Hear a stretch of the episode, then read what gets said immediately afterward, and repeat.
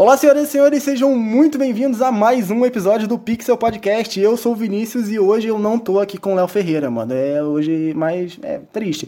Mas hoje eu tô aqui com dois grandes amigos meus, senhora Mafê Berá e Pedrinho Nunes. E aí, gente, vocês estão bem? Oi, oi, gente, tudo certo por aqui com você, Denoche? Você tá bem aí? Várias aquisições nos últimos dias. É o Phil Spencer dos podcasts agora, mano. Muito foda. É isso, monetizar tudo. Saudações a todos. Pedro Nunes é quem vos fala. Oi, gente. Estou muito feliz aqui de estar aqui hoje porque a gente vai falar de um tema muito legal, não é mesmo, Vini? É, a gente vai falar nada mais nada menos do que a franquia da minha vida. A gente não vai falar da franquia toda por causa que, né, os primeiros jogos não tem lá tanta coisa para falar. A gente vai dar um pouco mais de destaque pro God of War 2018, mas a gente vai falar de God of War, né, que é o um dos meus jogos favoritos, assim. Então eu tô animadíssimo para gravar esse episódio. Então, só para situar vocês aqui, a gente tem a Mafê, que só jogou God of War 2018, então é interessante pra gente ter a visão de uma pessoa que entrou pela franquia pelo jogo mais recente. Tem eu, que jogo God of War a vida inteira, e tem o Pedro, que também jogou tudo menos os jogos de PSP. Então a gente tem um pouco da visão de cada um ali para entender mais ou menos o que a gente acha do God of War 2018 especificamente, beleza? Então, sem mais delongas, bora pro jogo.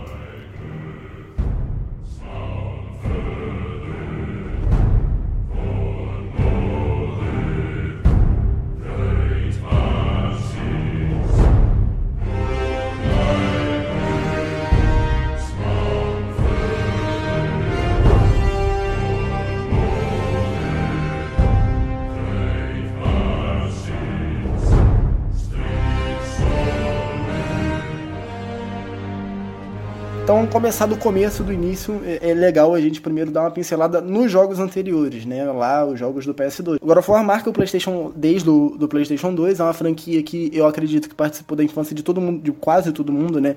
Que jogou videogame aqui no Brasil, até porque o PlayStation 2 é um dos, foi um dos consoles mais populares por aqui, com certeza é até hoje.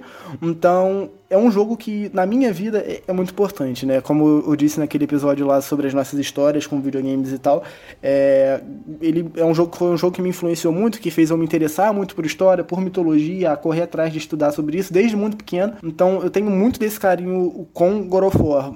A Mafê quase não jogou, né, Mafê? Nem teve contato com a franquia, basicamente. É, basicamente não, porque a galerinha que era muito controlada pelos pais aí quando criança e principalmente para mim, que eu era uma menininha, então jogos violentos e com algumas temáticas eram meio que proibidos aqui em casa. Eu tive sim o PlayStation 2, mas era sempre os joguinhos bonitinhos. Inclusive, saudades, Barbie. saudades.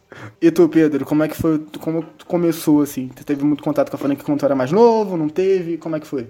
É, o meu contato com a franquia começou sim quando eu era pequeno. Eu devia ter uns 6 anos mais ou menos, uns 6, 7 anos, quando eu ganhei meu PlayStation 2.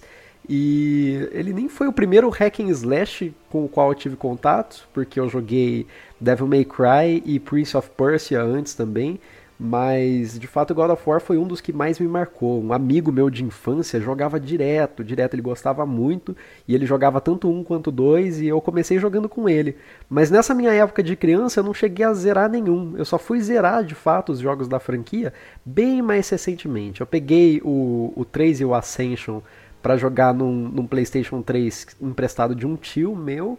E recentemente, assim, uns dois anos atrás, eu fui atrás de ligar meu PlayStation 2 de novo só para jogar algumas coisas que eram pendentes lá da sexta geração.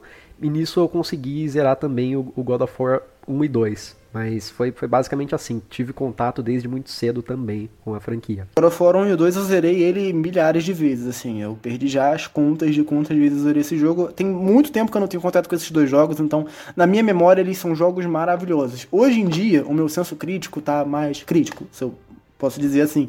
Eu, eu vejo mais defeito nas coisas, assim, então talvez se eu jogar hoje em dia esses jogos, talvez eu não goste, assim, talvez. Tem essa possibilidade. Então eu evito de encostar neles, sabe? Até nos jogos de PSP. Eu acho, eu acho legal você citar isso, Denoche, porque tem alguns jogos que eu realmente acho importante a gente deixar lá na memória. Sim, é bem melhor, né? Porque a gente vai, revisita e acha aquilo uma bosta e estraga todo aquele efeito nostalgia que, que, que, a gente tinha quando lembrava do jogo.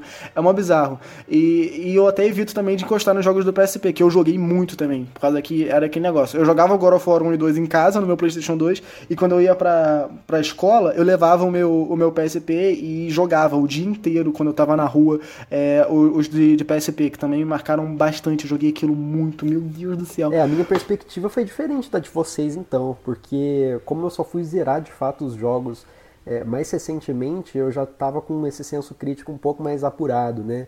E acabei notando um pouco mais de defeito, talvez, do que vocês. Eu tenho um pouco menos desse fator nostalgia, principalmente no Ascension. Nossa, o Ascension é um que eu jogo para meter o pau mesmo. Nossa, sim, o Ascension ele é realmente um jogo muito problemático, mas eu vou falar aqui agora um pouco antes dos jogos de PSP, porque depois eu vou me aprofundar mais no, no Ascension, por causa que ele foi o grande motivo, né, pro God of War 2018 ser o que ele é. Mas enfim, o God of War, os God of War do PSP, né, eles são assim, eles são jogos bons, sabe?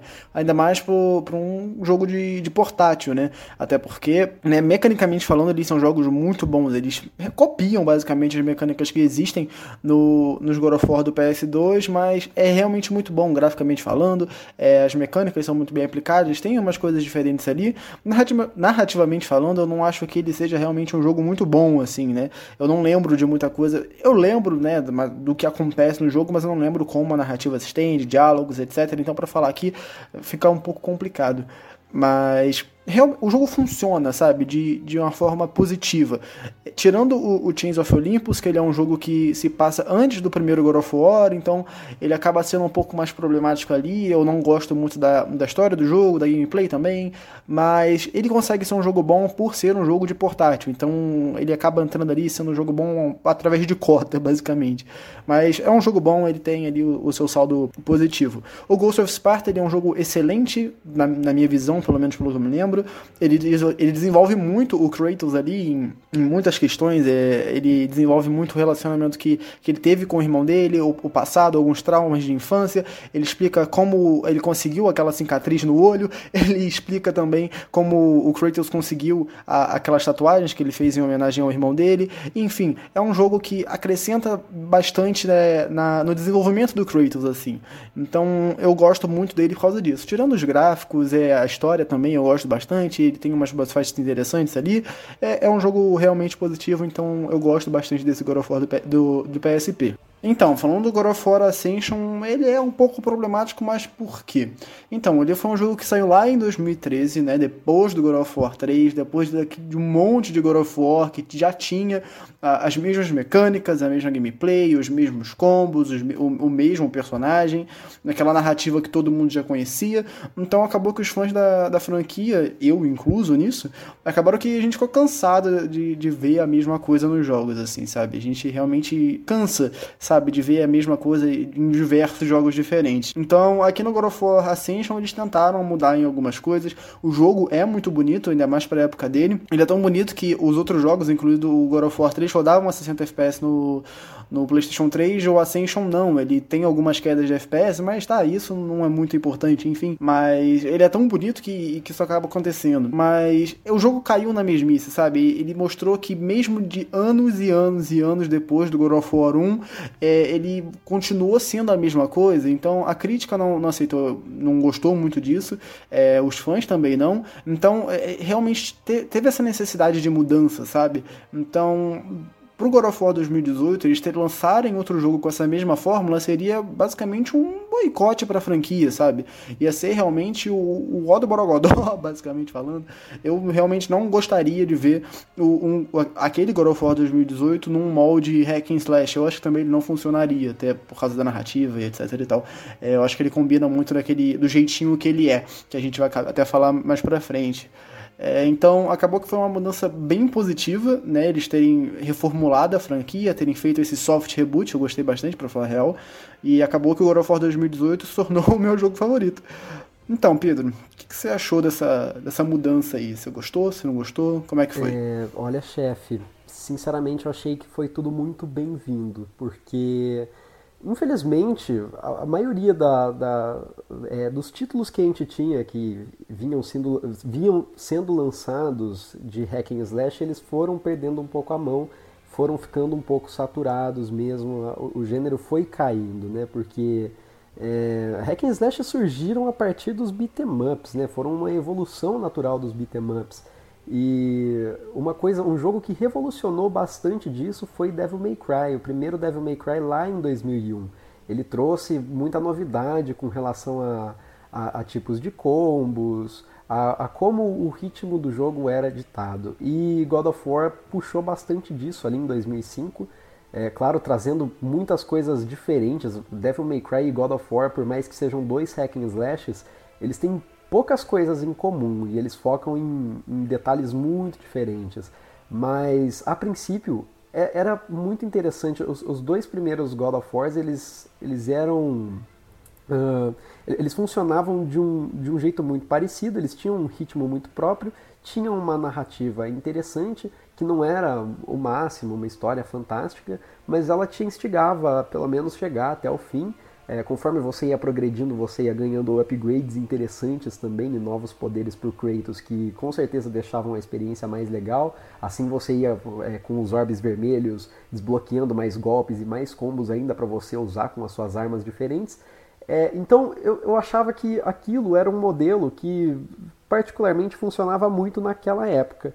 Mas com o tempo, com o passar dos anos, com o lançamento de novos títulos para a série, isso foi ficando um pouco mais desinteressante, porque os fãs foram né, pegando o, o, o esquema de como tudo aquilo funcionava e acho que perde um pouco da graça mesmo. Então eles precisavam de alguma forma para manter aquilo, aquela essência da franquia, mas de uma forma que evoluísse, de que todas aquelas mecânicas evoluíssem quase que naturalmente. E a partir daí, eles pegaram muitas mecânicas dos jogos Souls-like e levaram aquilo para um tipo de jogo de ação e aventura completamente diferente.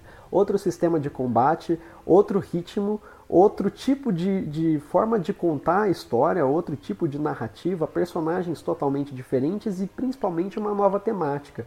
Então, o conjunto de toda essa, essa obra aí, acho que com certeza foi, foi algo positivo, foi simplesmente uma, uma sacada muito, muito assertiva ali do, do Corey Barlog para para onde levar a série. Essa é a minha opinião no geral. Olha, eu sou uma pessoa que gosta muito de Kingdom Hearts, Final Fantasy VII Remake e posso arriscar em citar Dynasty Warriors também. Então a gameplay para mim é perfeita faz claramente meu tipo de jogo. É, não foi como meu teste com, com jogos começou recentemente. Falei, não, vou jogar esses jogos que todo mundo joga, vou largar de ser tão encucada só com Final Fantasy. E foi uma experiência engraçada até de citar. Porque Resident Evil 3 Remake foi onde eu comecei meu teste, né?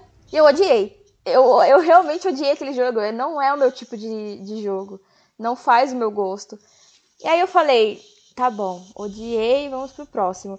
God of War entrou com tudo. Eu até fiz um tweet comentando como esse jogo me deu vontade de jogar videogame de novo. Eu tava desanimada para jogar videogame, mas God of War era uma gameplay tão gostosa, uma coisa que ia acontecendo ali aos poucos. É, você ia aumentando o machado e era uma gameplay rápida, não é aquela coisa lenta que nem Resident Evil que você tem que apontar a arminha piu-piu. Não, não, não faz meu estilo. É, então, a gameplay pra mim é perfeita. É claramente o meu tipo de jogo e me deu vontade de jogar videogame de novo. É, eu adoro a gameplay do God of War 2018, né? Assim, para mim, de todos, é, é, basicamente a melhor, né? Porque eu gosto muito da gameplay dos God of War clássicos, eu acho ela, ela é muito dinâmica, ela é muito divertida, é um ótimo hack and slash, mas agora nesse jogo, é, cara, tudo ficou muito melhor, assim. Eles terem implementado o machado com uma nova, uma nova arma principal, terem tirado a, as lâminas do caos ali, né, de foco um pouco. Cara, isso foi, assim, uma, uma das melhores coisas que tiveram no jogo, né? Eu adoro aquele machado, cara, jogar o machado, bater, fazer vários combos diferentes, as runas que tem para ele. É realmente tudo muito bem feito e, e muito divertido de jogar. É, o, o Atreus também, a forma que ele te ajuda durante a gameplay ali, a, as flechas, aqueles animais únicos também que ele tem, é tudo muito legal, é tudo muito divertido. É, o combate do jogo é, é muito bem feito feito, a, o mundo do jogo também é, é muito legal. Tem uma, uma, galera reclama do, do barquinho, né? Eu adoro o barquinho, o pessoal não gosta, mas eu gosto do barquinho, principalmente por causa das histórias do Mimir, que a gente vai, deve falar mais pra frente também. Então, no geral, a gameplay é realmente muito boa e eu gosto muito dela.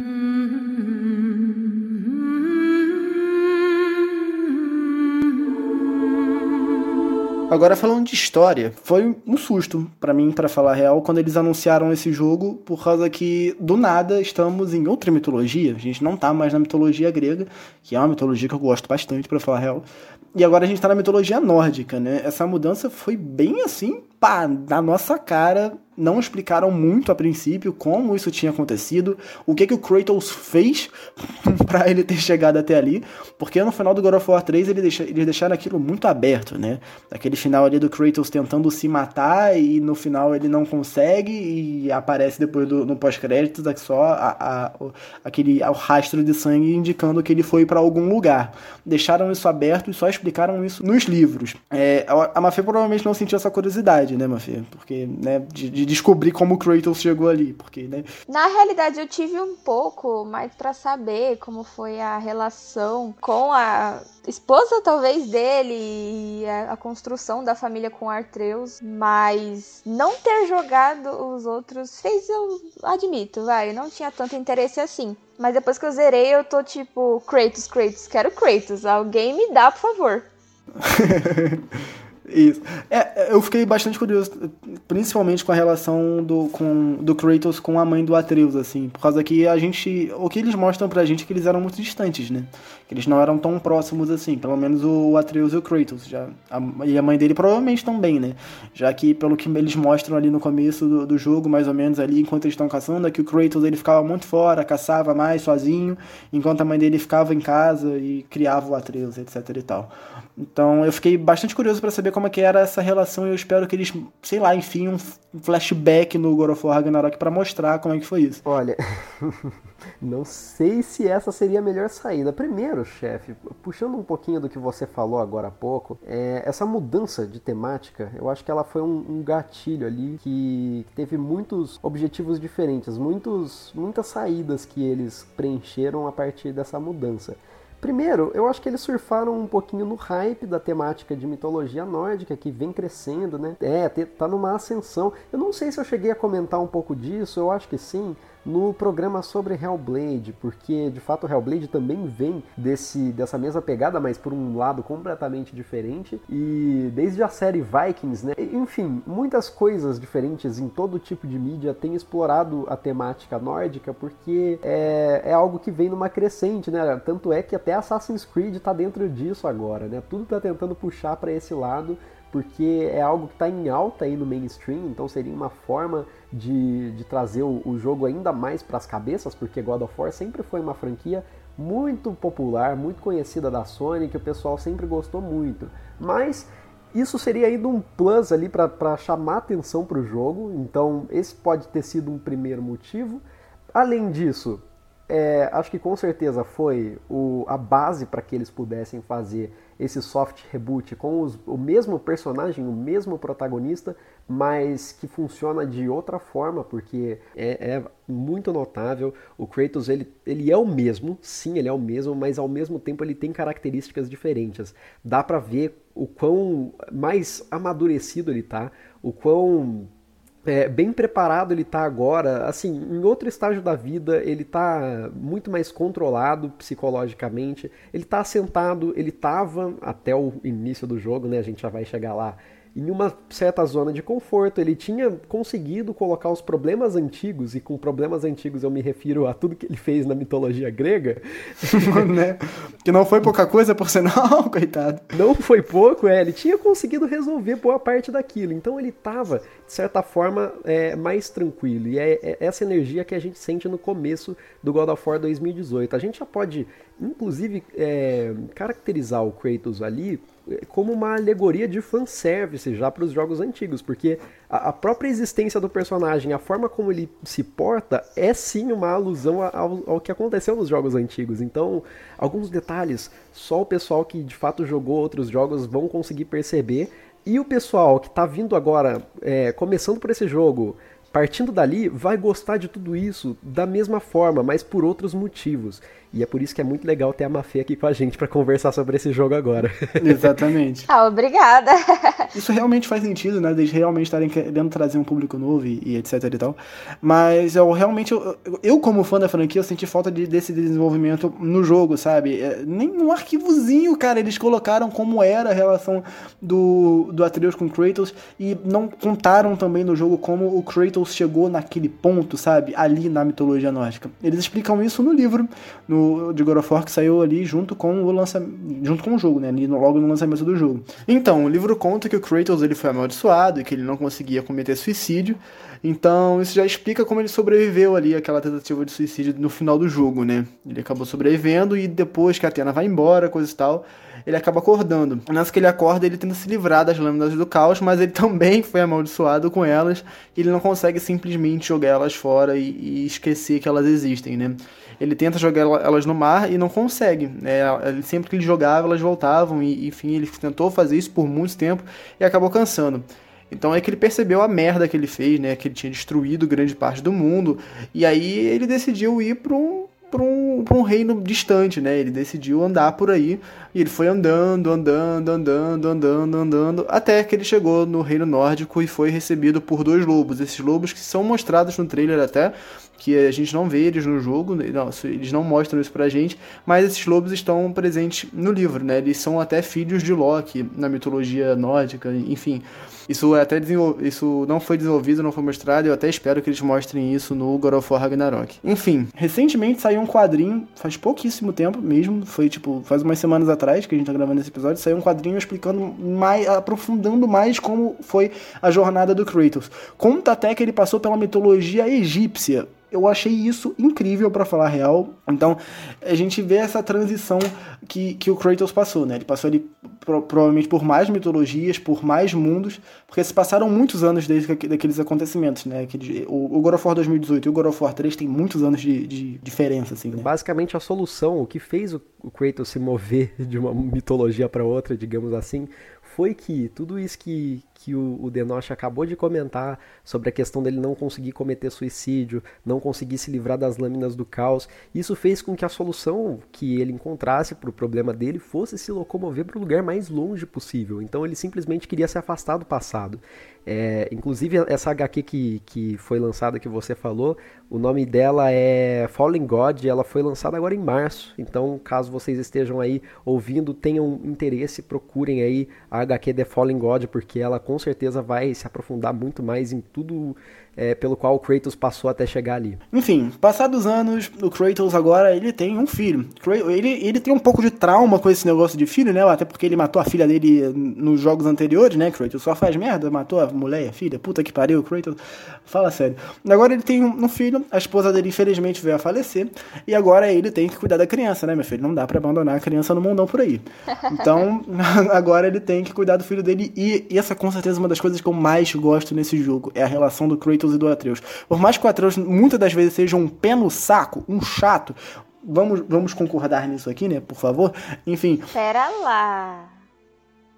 Pera lá, que eu aqui sou Atreus Supremacy. Eu gosto muito do Atreus também, mas eu, eu sou obrigado a concordar que. Eu, eu, entendo os motivos pelo qual ele fica chato em várias partes do jogo. Não, com certeza, eu também entendo, mas isso não anula o fato dele ser um insuportável. Ele é insuportável. Não, às vezes ele é mesmo. Aquela parte onde ele descobre que ele é, né, filho ali de um de um deus também, ó, oh, nós somos deuses, uau, não sei o que. Aí ele começa a ficar a arrogância em pessoa e demora para colocar ele na linha de novo. Sim. Eu acho que a minha visão como uma futura professora acaba sendo um pouco diferente da de vocês, para ser sincera, porque eu sempre gostei muito de criança e na questão dos jogos, uma coisa muito importante para mim, pro meu gosto, é ter aquela coisa emocional, aquela coisa que, que emociona, uma relação de pai e filho, tanto que Barrett Wallace é meu personagem favorito. Vocês acham que é por quê?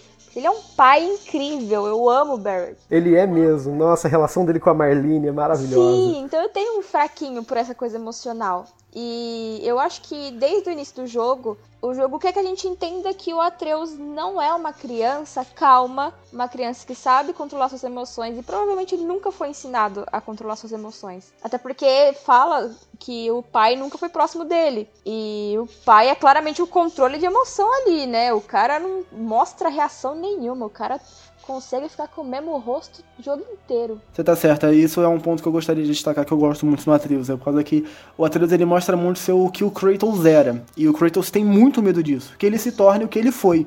Então, você pode ver que o Kratos ele tenta o tempo inteiro controlar o que o Atreus faz e mostrar para ele, não, moleque, não faz isso que vai dar merda, entendeu? eu acho que eu acho que o Atreus é uma criança muito hiperativa ele precisa colocar para fora as emoções dele e isso, lógico, prejudicou é, o Kratos em alguns momentos e até os dois. O tempo inteiro. Mas, mas olhando por esse lado, você consegue entender um pouco mais o, o sentimento do Atreus, até porque ele perdeu a mãe, que era uma pessoa muito próxima dele. Então ele tá num estado do luto dele de revolta. E, e nesse, e nesse meio tempo também ele tá tentando muito que é impressionar o pai dele, né? Porque eles não eram próximos, né? Então o pai dele ainda tem muito daquela dúvida, tipo, não, moleque, você não tá pronto para fazer isso ainda, a gente tem, você tem que aprender muita coisa da vida ainda, você não tá preparado. E ele não conhece o pai dele, basicamente, né? Ele não sabe quem o pai dele é, de onde o pai dele veio, é só o pai dele. Eles nem tiveram uma relação muito boa e muito próxima durante aquilo. Então isso tudo vai, vai acaba influenciando pro personagem ser do jeito que ele é, né?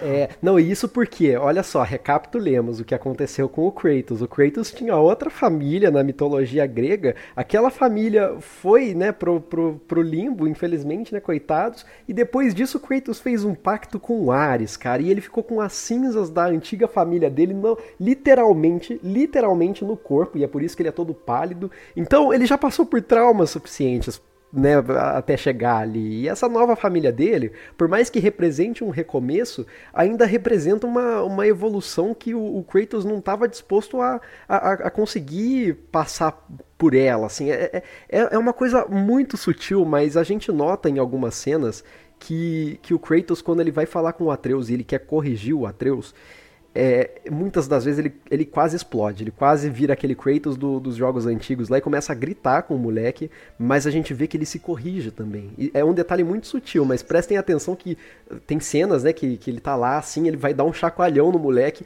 e aí de repente ele para assim, e aí você vê que ele respira fundo. E aí ele fala, garoto, não. Aquela voz do. Do, do Ricardo Muito, Nossa, mano. É, eu, eu gosto. Isso foi algo que me chamou bastante atenção nos trailers, né? Porque naquela época dos trailers, até. Tipo, nessa, nessa cena do começo, que ele. Na, que eles estão caçando o cervo, coisa e tal que o Kratos dá aquela primeira estourada nele ali, que tipo, puta moleque, atirou errado, coisa e tal. Que aí a, até aparece assim, bem escondidinho assim no canto, é, que é a Fúria de Esparta, né? Que, que é o, um, que é basicamente o especial, posso dizer assim, que a gente tem do Kratos, né? É, ela, ela, aparece bem sutilmente, assim, tipo, com opacidade bem no baixo, assim, só para quem prestou atenção ver aquilo. E quando, tipo, na hora que ele estoura, aquela barra vai no alto, assim, tipo, ela quase que enche e aí, na hora que ele respira e se acalma, aquela barra desce. Então, mostra que. Já no trailer eles mostraram isso. Eu achei esse detalhezinho muito legal. E esse foi um dos motivos para eu hypar o jogo. Esse detalhezinho, assim, sabe? Essa perda de paciência do Kratos, ela me incomodava em alguns momentos do jogo. Até porque, gente, vocês têm que pensar que eu não joguei os anteriores, então eu não sei o que o Kratos passou. Ele não tem o mesmo peso emocional para mim do que eu acabei tendo com o Artreus, porque com o Artreus eu conheci desde o início ali, tipo, como ele evoluiu, a parte que ele fica arrogante, que eu acho um saco. Mas eu preciso falar. Eu defendo o Atreus com todas as minhas forças. ele é meu pequenininho, sabe? Um personagem que eu, eu quero proteger com toda a minha vida e eu entendo muito a dor dele. Eu entendo muito o lado dele. Eu acabei tendo esse, essa, esse, esse senso de proteção com ele. E às vezes essa falta de paciência do Kratos me preocupava um pouco. Eu ficava tipo, meu, respira, não é assim que a gente trata filho, calma sim, lá. Sim.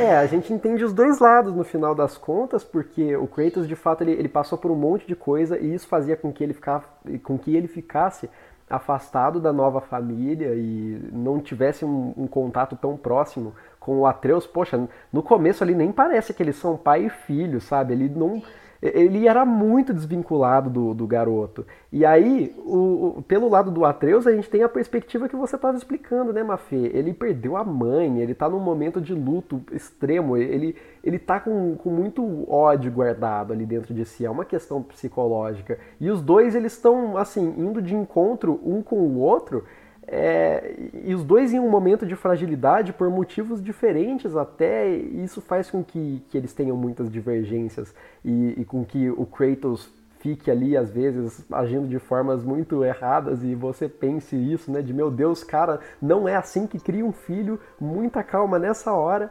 mas no fundo ele, ele também vai aprendendo a se corrigir e é, é por isso que essa evolução é tão fantástica, né, porque os dois eles é como se fosse uma escada. Um apoia o outro para que eles consigam evoluir constantemente juntos, né? É bonito isso, é muito poético. Sim, sim. Eu concordo, Pedro. Tanto que essa evolução ela vai acontecendo sutilmente durante o jogo. Essa evolução do Kratos como pai e do Atreus como pessoa. O Kratos ele vai evoluindo aos pouquinhos como aprender a ser um pai porque ele explodia, ah, tinha paciência, ai, é ali, ó, ai, que saco. Ai, garoto, pelo amor de Deus, ô, oh, garoto, comigo, sabe? E essa, essa evolução eu gostei muito porque todos os momentos em que o Kratos ele tinha aquele momento mais carinho com o filho, mesmo que não fosse um carinho que a gente demonstra sempre, por exemplo, num relacionamento. É um carinho que me lembra, inclusive, acho que vai ser engraçado para quem estiver ouvindo ouvir isso, mas aquele episódio de Todo Mundo Odeia o Chris, em que o Chris fala, o eu te amo do meu pai, não é o eu te amo, é o nos vemos amanhã, então quer dizer que ele ia voltar para casa, isso quer dizer que ele amava a gente. E eu vejo muito isso no Kratos, porque ele não vai chegar no filho dele e falar eu te amo, você é tudo para mim. Mas ele demonstra isso pelas ações dele e pelos ensinamentos. E aos poucos ele vai aprendendo como demonstrar isso de uma forma mais correta, menos explosiva. Então, todos os momentos que tinha aquele carinhozinho de pai e filha, aquele momento, mais simples que fosse, uma história no barco, uma conversa, aquela, aquele momento em que o, o Kratos mostra uma bebida lá e ele tem que beber. E esse momento eu achei muito fofo. Eu dei aquela risadinha, tipo, coração quentinho. Então essa evolução, principalmente para mim, que, que sou uma futura professora, vou falar isso de novo, porque eu sou muito orgulhosa, tá, gente? Pela minha escolha. é, a gente aprende o tempo todo com magia com as crianças, então esses momentos de carinho teve um significado muito grande pra mim, teve um peso muito grande. Foi onde eu até dei aquele tweet, para quem não me segue aí fica a dica mas eu soltei aquele tweet que deu muitas opiniões divergentes, hein? Em que eu falei, o Kratos é estranhamente atraente e bonito. E eu comecei a. Eu comecei a achar isso, olha lá, hein? Pra quem me conhece, conhece meu padrão de personagem, isso faz sentido.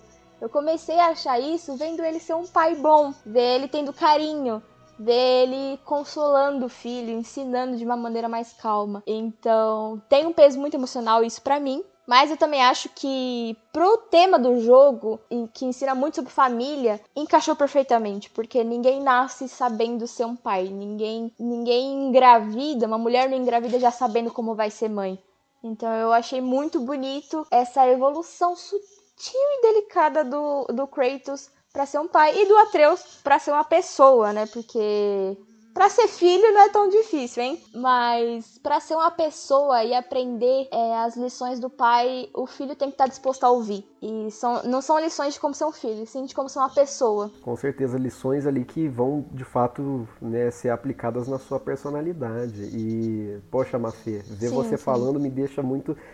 Já começo a lembrar de cenas do jogo, assim, eu fico emocionado, cara, porque. Né, e, nossa, é, é um jogo fantástico, muito emocional mesmo. E a gente de fato fica muito preso, né? A gente se prende ao a, a, a, psique dos personagens ali, a como eles interagem uns com os outros, a como eles evoluem. É um jogo muito bonito, muito bonito até para você jogar aí com o seu pai, sinceramente, nossa, isso é maravilhoso. É, eu joguei muito God of War 2018 com o meu pai. Eu joguei, assim como eu joguei muito The Last of Us junto com o meu pai, né? São dois jogos aí fazendo um paralelo que, que funcionam muito para você. Nossa, você não precisa falar nada, você só sente, cara. É incrível. O, o próprio a relação, né, do próprio Atreus com o Kratos é, pega muito do que foi ali construído entre a Ellie e o Joel, né? E é um tipo de, de de evolução entre os dois ali, na relação entre os dois, que funciona de uma forma muito parecida, né? Fazendo esse paralelismo. Então, demora, não é um negócio que de uma hora para outra você vai falar, meu Deus do céu, olha como eles eles estavam de um jeito e agora eles estão de outro. Você só vai conseguir ter esse esse, essa noção geral a hora que o jogo acaba, basicamente. É que você olha e fala, cara. Por isso eu, di eu digo que é uma evolução tão sutil que a gente vai percebendo aos poucos. É numa cena espalhada no meio do jogo que a gente percebe o quanto o carinho, quanto a. o jeitinho mudou, sabe? É uma coisa muito sutil e muito delicada. E por isso eu acho muito bonito. E isso deixa toda essa relação muito mais orgânica, cada vez mais orgânica. Até mesmo durante a, a, as partes de gameplay mesmo. Você vê que ao longo do jogo, o Atreus ele começa a te ajudar cada vez mais, ele vai ganhando novas habilidades.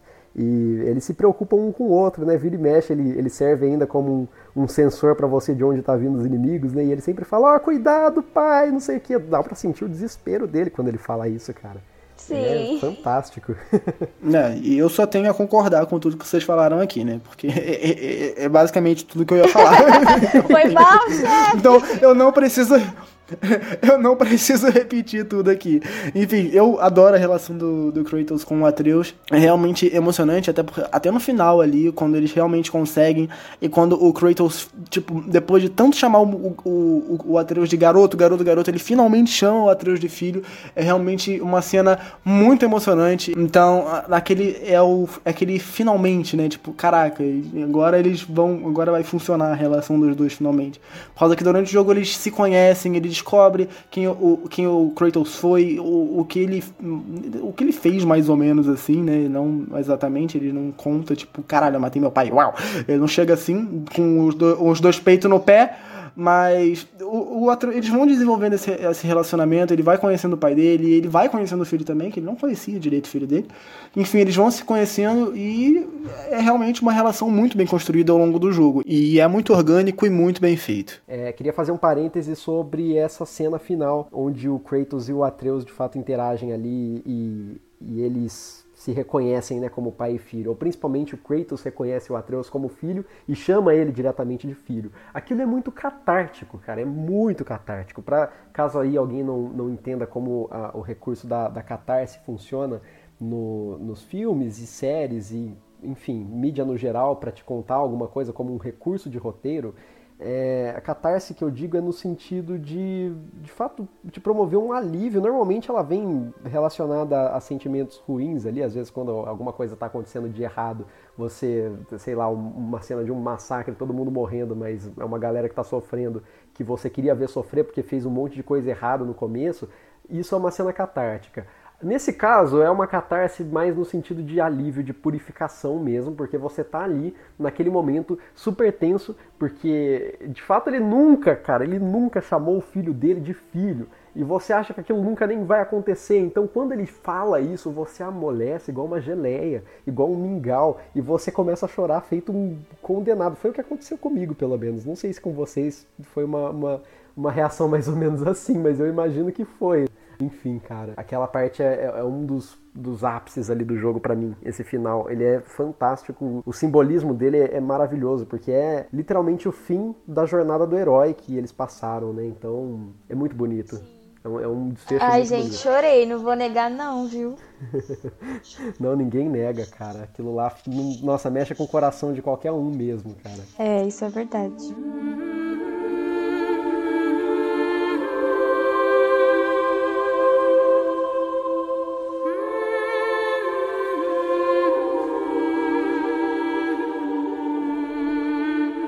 Olha, antes, antes da gente encerrar esse tópico, eu, eu tenho que citar uma cena em especial. E para ficar claro também, uma coisa que a gente não citou aqui. Filho é filho, gente. É... Mesmo que o Kratos não sabia muito bem como demonstrar é, as coisas pro Atreus e perdia a paciência, enfim. É uma das cenas que a gente pode ter certeza absoluta que o Kratos ama e daria vida pelo Atreus é quando o Atreus mostra estar doente, começa a tossir, desmaia, fica inconsciente e você consegue ver claramente o desespero do Kratos ao procurar a Freya. Que é uma pessoa que ele não confia, né? Porque ele, ele mostra não confiar em ninguém, né? Isso, era uma pessoa que ele já tinha ficado ficando pistola, meu. Bateu a mão na porta ali e falou tchau, falou, até nunca mais. É, mas ele faz de tudo para salvar o filho. Ele fica desesperado nessa parte Exatamente. mesmo. E filho é filho. É, mesmo que o Kratos não, sou, não soubesse naquela, naquela parte do jogo como demonstrar pelo filho, você percebe que ele queria demonstrar. E que ele tá desesperado, ele só quer que o filho dele fique vivo. E tanto que tem uma frase perto lá do final, depois da boss battle com o Baldur, em que ele fala: é, Se fosse para deixar você vivo, eu morreria sim, eu deixaria você me matar.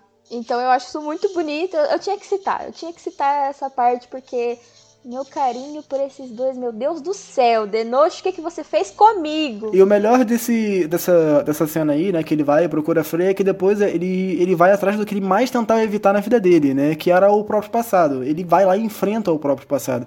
Ele vai atrás da, das lâminas do caos que estavam escondidas embaixo da casa dele, que ele falava pro Atreus não mexer naquilo de jeito nenhum.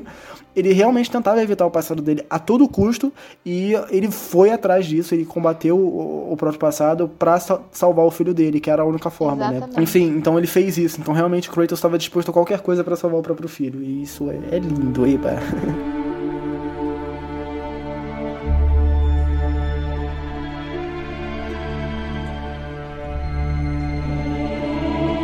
plot twist da Freya, eu acho que acaba sendo bem legal também, porque é uma personagem também baseada, lógico, na mitologia nórdica, mas ela nem tem tanto a ver com a verdadeira Freya, assim, ela foi baseada em outra deusa e ela foi uma das maiores adaptações com relação a toda a mitologia que o jogo acabou é, fazendo, né, que, que ele acabou alterando. E eu achei isso bem bacana, porque ela aparece logo de cara ali como uma pessoa muito é, você olha e você fala, nossa, isso aqui tem exala uma aura Vanir, né? Porque ela tá totalmente ligada à natureza e tal. E cuida de, de todos os animais no bosque dela. E você fala, cara, ela parece uma fada, assim, uma, uma, uma pessoa, assim, uma personagem que você olha e fala, olha, parece uma, criatura do bem. Sim, a- é, eu tive muito essa impressão, mesmo quando o Kratos descobre que ela, é ela era uma deusa, eu tinha muito esse carinho por ela. Eu amava a, a Freya e eu amava os momentos em que a gente encontrava ela no jogo. Era sensacional. Idem, eu também. Ela já exalava ali uma aura muito mística, né? Porque você fica pensando, ó, ela é uma bruxa e tal e tudo mais. Então ela carrega um pouco dessa, dessa sensação assim quando tá por perto, mas lá pro fim, quando rola todo o- o descobrimento ali de que ela é a mãe do Baldur, né? E nossa, aí vira uma farofa pra mim. Eu, eu acho que fica até Sim. meio confuso. É, eu fiquei um pouco confusa porque a Freya, ela já tinha contado a experiência com o filho dela, que deu muito errado e que ela se arrepende muito do que tinha feito. E aí depois você descobre em Helheim que a Freya é mãe do Baldur. Isso também virou uma farofa na minha cabeça. Eu fiquei um pouco, o quê? O quê? É, porque aí depois ela muda da água pro vinho, igual você tava falando. No fim, ela falando que, ah, eu vou te matar, porque agora eu vou te seguir até a casa do chapéu, que você matou meu filho, porque não sei o quê. Olha, é compreensível de um lado. Né? Aham, com certeza. Foi o que a gente falou antes, né? Pai é pai da mesma forma que mãe é mãe, né? A gente mata o filho dele na frente dela, né? E aquele negócio, né? Ela fez, ela jogou aquela, aquele feitiço no, no Baldur pra proteger ele. Então, já, já começa aí. Ela já se preocupava muito com o filho dela por causa que ela tinha medo de perder o filho dela. Aí o Kratos, como ele é um cara muito bonzinho e, e muito, muito, muito frágil, carinhoso e cuidadoso, vai lá e mata o Baldur na frente da mãe. É, Cara, não, eu não consigo, eu não consigo imaginar outra reação que, que fosse tipo, mano, eu, eu quero te matar. Não dá. Então eu acho completamente compreensível essa reação da Freya. Então não- eu não daria pra ela fazer outra coisa, tá ligado?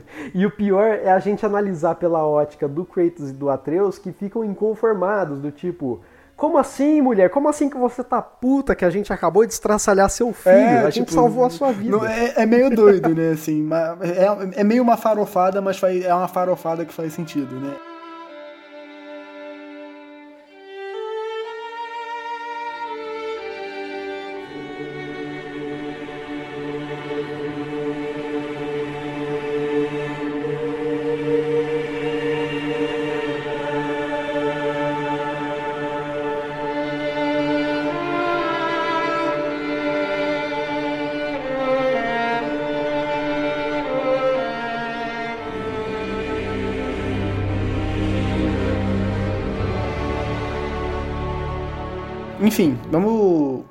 Agora da, mais um pouco da história agora, mas agora se aprofundando mais em alguns detalhes que provavelmente algumas pessoas não, não perceberam muito. É, a, a jornada do Kratos e do Atreus se baseavam basicamente em, em, jogar as cinzas da, da, da, mãe, da esposa do Kratos, enfim, na, no monte mais alto de todos os, os nove reinos, né? que no caso era aquela montanha em Jotunheim, né? Que no começo do jogo eles até acham que aquela lá que tinha perto da casa deles, coitado, acharam, achou errado, otário. Não era, não. Enfim, essa é a motivação do jogo, basicamente. Nesse meio tempo, eles encontram algum um pessoalzinho aí que é um. É, são um pessoal meio bunda, sabe? Alguns deuses nórdicos aí, sabe? Eles a gente encontra com Baldur logo no começo do jogo. A gente encontra com Mod Magni depois, a gente acaba matando eles, isso acaba trazendo problema pra gente. Mas o que eu queria dizer aqui nisso tudo é que eles mudaram bastante coisa, principalmente nos deuses. Isso eu não, eu acho que eles não mudaram à toa. Eu acho que tem um motivo e esse motivo é basicamente o Kratos. O Kratos quando ele, agora você teoria tipo da comunidade mesmo que eu vou citar aqui, não levem isso aqui como algo canônico, tá bom? Mas é bem provável que isso realmente seja verdade. Quando o Kratos ele abre a caixa de Pandora lá no, lá no God of War 1, o que, que ele faz? Ele solta o, o medo dos deuses, né? Tipo, todo mundo ali, o, o medo, né? A maldição. Tipo, os Zeus é o que tem medo, né? Enfim. Então ele acaba soltando a maldição dos deuses. Tudo que eles não eram, eles acabam se tornando. E isso parece que acontece também, acabou afetando a mitologia nórdica. No caso, o Mod e o Magni, que são os, os, os dois deuses nórdicos que acabaram sendo mais afetados por isso, porque a gente tem o, o Mod, que ele é o deus Deus da coragem. Nesse jogo ele é um covarde, né? Não sei se ele é um ele é um imbecil, né? Ele foge depois ele que o que o Magni morre. O Magni é o deus da força e ele morre com uma facilidade assim absurda pro Kratos. Tá, que o Kratos é muito forte, mas ele morre com uma facilidade assim, gigantesca. E o mod ele é um covarde. Então eu acho realmente que o Kratos ele afetou de certa forma assim a mitologia nórdica. Tirando uh, as criaturas ali que tem no, os nossos inimigos, né, aqueles bichos meio mortos vivos assim, coisa e tal. Na minha cabeça eu tenho que aquilo ali também é obra do Kratos, por causa que eles falaram que tipo no começo do jogo que aquilo ali não existia antes, que não tinha aquela parada ali e que de um tempo que, que eles deixam mais ou menos entender que desde que o Kratos chegou ali que aquilo começou a acontecer. É, ali quando, quando o Kratos chega ali, eles deixam bem assim, eles falam mais ou menos assim, tipo, algo está acontecendo, mas isso começou agora, assim, sabe? Isso pode ser influência do que o Kratos fez quando ele matou o, o Hades, né? Que ele libertou as criaturas do inferno. Isso pode ter realmente afetado o, o reino nórdico. Isso não tem como a gente confirmar, porque isso é teoria de fã, mas eu acredito muito nessa teoria e se fosse verdade eu ia gostar bastante. Mas, enfim, eu acho também difícil que isso vá acontecer, mas é algo legal que eu queria citar aqui nesse episódio. Excelente comentário, até porque tem um bilhão de teorias assim na comunidade é, fan, é, histórias fan-made aí de, de God of War, desenvolveram um monte de coisas diferentes e é uma coisa mais absurda que a outra, só que muitas delas são realmente assim plausíveis e podem acontecer. Resta saber como que, que as coisas vão prosseguir agora nos próximos jogos, mas assim, Cara, grandes chances. É, eu não sei nem o que pensar. E isso faz, na minha cabeça, isso faz mais sentido, porque quando a gente vai pra Helheim, a gente vê que aquele. Que é, que é o reino né, dos mortos, no caso. A gente vê que aquele reino ele tá lotado de alma. Tipo, da onde surgiu aquilo tudo? Exatamente, pode ter vindo do reino grego. Tipo, né? Faz um pouco de sentido, porque Helheim tá lotado, tipo, não tem mais como nenhuma alma entrar lá, porque não tem espaço. Então acabou que eles acabaram sendo soltos no, no em Midgar, né? Então faz sentido na minha cabeça essa teoria. Ah, aí eles saem como Draugrs lá, né? Isso, exatamente. Caraca, olha só que interessante. Mas ó, calma, vamos com calma. Deixa eu voltar então para o começo da história do jogo, que eu quero fazer uma pergunta para vocês aqui de leve. É, sobre a personagem da Faye, né, a nova esposa do Kratos, a mãe do Atreus, o que, que vocês acham dela? O que, que vocês acharam do, da participação dela na história? Porque ela é um plot device importantíssimo ali, né? Gente, eu vou, vou definir ela pra mim com uma palavra só, tá? Sortuda. Não, parei. parei, parei. Não, não, é, não era o que eu esperava, definitivamente. Não, olha, eu já comecei o jogo querendo um flashbackzinho e não recebi. Falei, cadê, gente? Quem? Não, gente, não entendi quem é. gente, socorro. Mas o plot twist dela, aquilo quebrou a minha cabeça. Eu falei, o que que é? O que que é a conversa? O fato dela falar essa coisa de deixar as cinzas no pico mais alto do, dos nove reinos e whatever. era para eles chegarem lá e verem que a história do Atreus tá nos murinhos ali. Eu fiquei, é o quê? É, tem toda uma profecia. Não, é, é, incrível mesmo. Realmente foi um, foi um plot twist legal ali associado a ela, né? Mas eu, eu gosto muito da personagem da Faye justamente porque é uma coisa enigmática. Cê, a, a, gente não tem quase. Exatamente, eu ia falar isso agora. Olha que bom, meu. Estamos conectados aqui. Tá, tá, tá tudo bem aqui. A sinergia da, da nossa equipe aqui hoje tá muito boa. Porque. Tá dando muito certo. Muito certo, porque é exatamente essa impressão também que me passou. É, ela é uma personagem enigmática e, e, isso te deixa curioso também a entender o que, que mais aconteceu com ela, de onde essa mulher vem, né? É, é muita curiosidade exatamente. com relação a isso. Eu acho. Eu, eu fico muito curiosa para saber justamente a aparência dela, porque pelo que a gente vê ali nas escrituras da parede, é, ela toda lá segurando o machado, conversando ali com todos os gigantes. Ela era um gigante. Ela era um gigante, exatamente. E ela era conhecida e respeitada por todo mundo ali. Você conversa com o Brock e o Sindri, todo mundo fala dela, né? Ah, porque o Machado, o Machado era pra ela, o, o Leviatã. Então, cara, tudo tá relacionado a essa personagem todo mundo para o qual o Kratos ali pergunta sobre ela tem alguma informação para passar, mas é sempre uma coisa muito vaga, de tipo, ah, conhecia ela, gostava dela, ela fazia isso, isso, aquilo, era uma pessoa muito boa. E você continua sem saber nada dos objetivos, do que que ela tem a acrescentar. Ao mesmo tempo que eles desenvolvem ela e falam, olha, ela fez isso, isso, isso, você continua sem saber nada da personagem. Isso é incrível, né? Isso Total. deixa um tom de mistério é pro mesmo. próximo jogo, principalmente ali no final sensacional. Aquele gostinho de quero mais que eu acho que é fundamental em todo jogo que vai ter uma continuação. É, é, é, realmente muito bom. Eu realmente quero saber quem é quem é essa mulher, mano. Meu Deus, tipo. Eu também, eu tô desesperada para saber quem foi a sortuda. Hum. parei, parei. Bom, gente, ó, puxando esse gancho, então, já que eu perguntei sobre a Faye, vamos falar sobre outro personagem que aparece logo de início, que é o próprio Baldur, né? Porque, olha, esse cara, ele vem do além, ele chega e ele chega botando terror, já mostrando quem que ele é, porque ele chega pro Kratos e fala: Eu sei quem é você, eu sei do seu passado, eu sei de onde você vem. E o Kratos fica em choque. E aí eles começam a cair na porrada numa sequência de boss fight misturado com um monte de sete pieces intercaladas e aquela coisa frenética, maluca. E você fica em êxtase. Como que foi toda essa parte do jogo, essa sequência inicial para vocês? É, esse começo é incrível, né? Esse começo ele serve para te puxar pro jogo e te falar: Olha só, porque a gente veio, tá ligado? Ele apresenta o jogo de uma forma sensacional, né? Porque aquela. A, essa boss fight do começo e essas sete pieces são sensacionais. É tudo muito bonito de se ver. É muito, a boss fight é muito boa. É uma batalha bem da hora, assim. E mostra o Baldur, né? Que é um personagem muito foda. Então, é, é realmente uma, uma, excelente forma de começar um jogo. Começou assim, jogo com o pé direito, já pá, com o pé na porta, falando: olha só então eu, eu, gostei, eu gosto muito do começo do God of War, assim, vira e mexe eu, eu volto para revisitar para começar aquilo. É, é, realmente muito bom. E aí, Mafê, você gosta desse, desse começo Olha, eu gostei muito do começo. É... Nessa, hum. nessa cena que o Baldur, Baldur aparece, eu não entendi muito, eu fiquei tipo, como assim você sabe quem ele é, cara? Não entendi nada. O que, que você tá falando? Quem é você, irmão? A fofoca rola solta em Asgard, mano. Tá achando o quê? É, a notícia, a notícia chega como? Correndo, né, pros outros. E eu achei ele muito chato. Meu Deus, esse cara é chato. Toda hora, pipipi. Não, pipipi. Ah, ah, por que, que tem duas camas ali? ah, meu. Se lascar, velho. Você é muito chato. Então, né, dá vontade de virar pra ele, mano, vai cuidar da sua vida, velho. Tô aqui, não tô fazendo mal para ninguém também, mano. Coitado. Você quer sentir dor? Você quer, você, você quer sentir dor? Eu faço. Vem aqui fora. Não, sai do videogame. Sai da minha TV. Vem aqui fora pra você saber o que, que é. Não, porque eu fiquei muito irritada. Eu não aguentava mais aquele cara. Toda vez que ele apareceu, eu falava, pronto. Mais uma boss battle que eu vou morrer cinco vezes antes de continuar o jogo.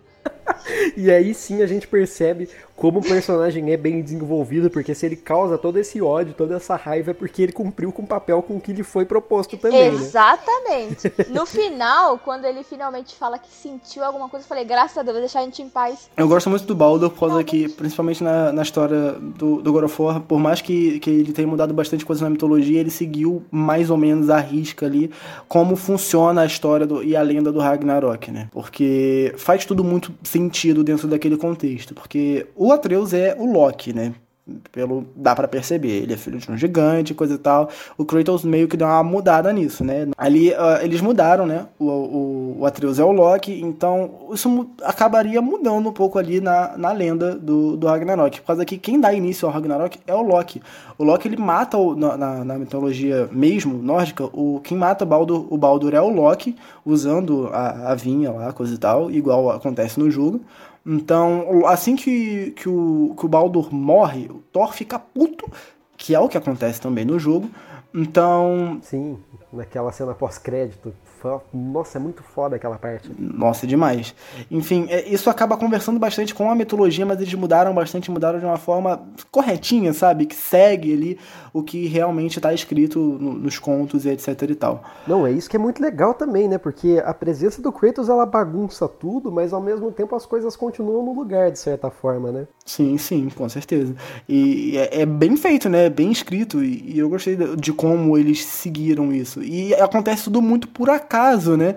Porque realmente tinha que acontecer, é, o, o destino tinha que seguir, mesmo com Kratos interferindo ali em tudo. Por causa que a, a Freya, ela pega a, as flechas do Atreus lá, que ele tinha ganho no, no começo do jogo, e queima. Mas o Kratos antes, ele tinha aprendido ali o negócio no, no, no casaco dele ali, enfim, com um pedacinho da flecha.